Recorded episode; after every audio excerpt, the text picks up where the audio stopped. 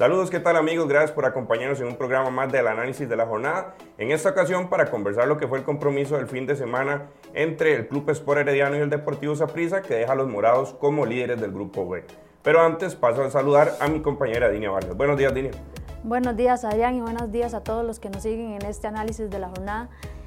Una un partido únicamente es lo que tenemos que analizar debido a esta situación del COVID-19 que ha venido afectando al campeonato nacional y que se ha visto restringido ¿verdad? En, los partidos que hemos tenido, los cuales han sido mínimos. Y bueno, a esperar todavía mucho de lo que falta por definir que, que en eso tiene que tomar una decisión lo que es una FUT para ver cuándo se van a programar los partidos que hacen falta. Bueno, iniciamos ya con ese único juego que se disputó en el Estadio Nacional, domingo 11 de la mañana, Triunfo importante y clave para el Deportivo Saprissa, el marcador de 3 por 2, que como lo decíamos ahora, los deja como líderes en solitario de ese grupo B, y el Herediano, que prácticamente eh, ya no se jugaba nada y lo hizo sin varias de sus principales figuras. Un cuadro morado que esta vez se aprovecha la oportunidad, ¿verdad?, para tomar el, liderato del grupo B, se le había escapado en, un par de oportunidades y bueno, saca un fundamental resultado este domingo en el Estadio Nacional, un partido intenso, disputado, donde el cuadro morado vuelve a encontrar el gol después de que contra Santos no logró anotar, se fue sin goles y bueno, un, resultado que, a Walter Centeno le ayuda mucho por lo que ha venido jugando el Deportivo Saprissa. Eh, hay que decirlo, el cuadro morado todavía no termina de convencer del todo, pero ha encontrado resultados, ha encontrado goles y bueno, estar en el primer lugar le da una tranquilidad para lo que viene ¿verdad? del campeonato nacional.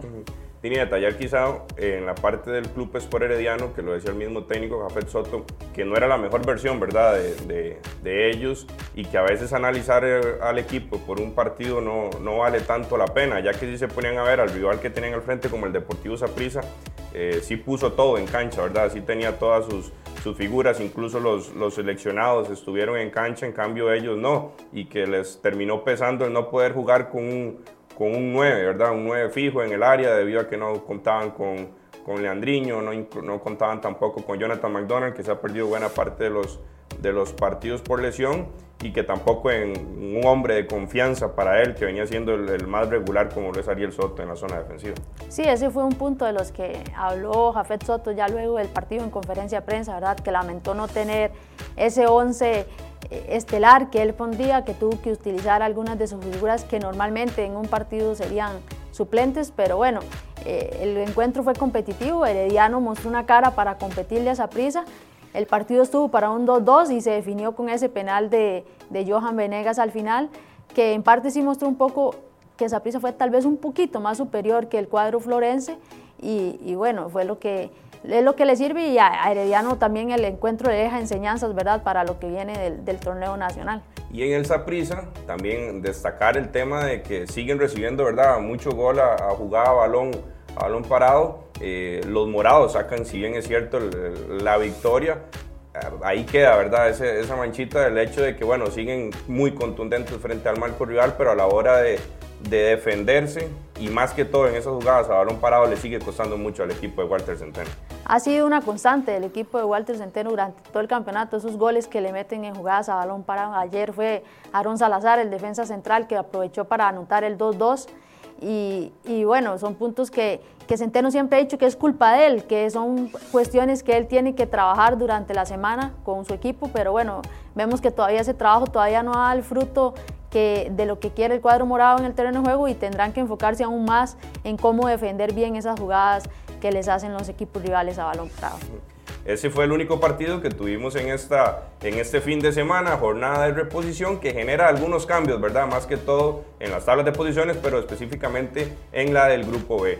Sin embargo, en, el Herediano también en, ese grupo A empieza ya a completar un poco, que sigue con el equipo de Liga Deportiva La Juelense, líder solitario ya varias semanas. Eh, en esa primera posición y con boleto en mano, con 34 puntos, seguido por el Club Sport Herediano, con un juego menos, eh, con 22 unidades, igual con ya el boleto asegurado. En la tercera posición, el equipo de Guadalupe, cuarto, el municipal de Pérez Celedón, quinto Santos, que al final logró eh, el objetivo, ¿verdad? Que era eh, no terminar jugando ese repechaje por el descenso, que terminó en manos del equipo del Municipal Grecia con un torneo para el olvido. En el caso del grupo E es todo lo contrario, la verdad, hay mucho por definirse todavía. Saprissa sube al primer lugar con 15 partidos y 27 unidades. Cartaginés tiene igual cantidad de partidos, 15, pero tiene 26 puntos. En el caso de San Carlos es tercero con 15 juegos y, 23 unidades. Limón cuarto con 14 juegos, hay que tomar en cuenta que tiene uno menos que San Carlos y tiene 23 unidades también. Jicaral es quinto con 17 y Sporting es sexto con 15. Ahí está el juego por el último lugar del grupo B, ¿verdad? Y no dice ese repechaje por el, boleto a, la disputa que sería el descenso, ¿verdad? En, una parte más adelante.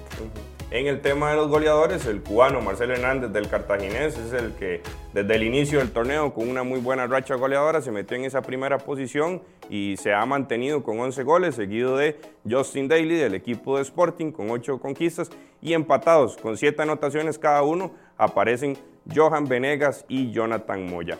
Habrá que ver, bueno, ya lo que queda nada más es un partido para completar el, calendario de ese torneo, las, las 15 jornadas y que se pueda ya finalmente disputar esa ansiada fecha 16 con las que se terminará la fase regular del torneo. En este caso hay que esperar ¿verdad? lo que suceda con, eh, con Limón, que es el que en este momento tiene jugadores con positivos COVID y deben cumplir esa cuarentena que, que exige las organizaciones, bueno, en este caso el Ministerio de Salud. Y mientras, eh, mientras esto pasa, la UNAFUT mañana, el Consejo Director se va a reunir este martes para analizar qué hacer con el calendario nacional, tomando en cuenta que falta un partido entre Limón y Herediano, que define o puede, puede mover lo que es esa tabla del grupo E, y lo que es la jornada 16 que usted comentaba que se tiene que jugar toda, o se decía que se tenía que jugar toda en una misma jornada, ¿verdad? En una misma fecha, en un mismo fin de semana. Habrá que ver nada más finalmente qué decide el día de mañana. En, horas de la mañana, el Consejo Director de la Food, eh, Limón, por las órdenes sanitarias giradas por el Ministerio de Salud, eh, cumplirá cuarentena hasta el próximo lunes. Una vez eh, se termina la cuarentena, en realidad entre tres y cuatro días, será que tenga tiempo el equipo caribeño para volverse a entrenar, para volver a entrar a cancha, disputar ese partido contra el Club Sport Herediano y ahí sí ya finalmente definir cuándo será esa esa, esa fecha 16 con la que se le pondrá punto final a la fase regular del torneo Apertura 2020. Eh, toda esta información, lo que ocurra mañana en esa reunión, usted lo puede encontrar en cereoy.com y en sus redes sociales. Buenos días.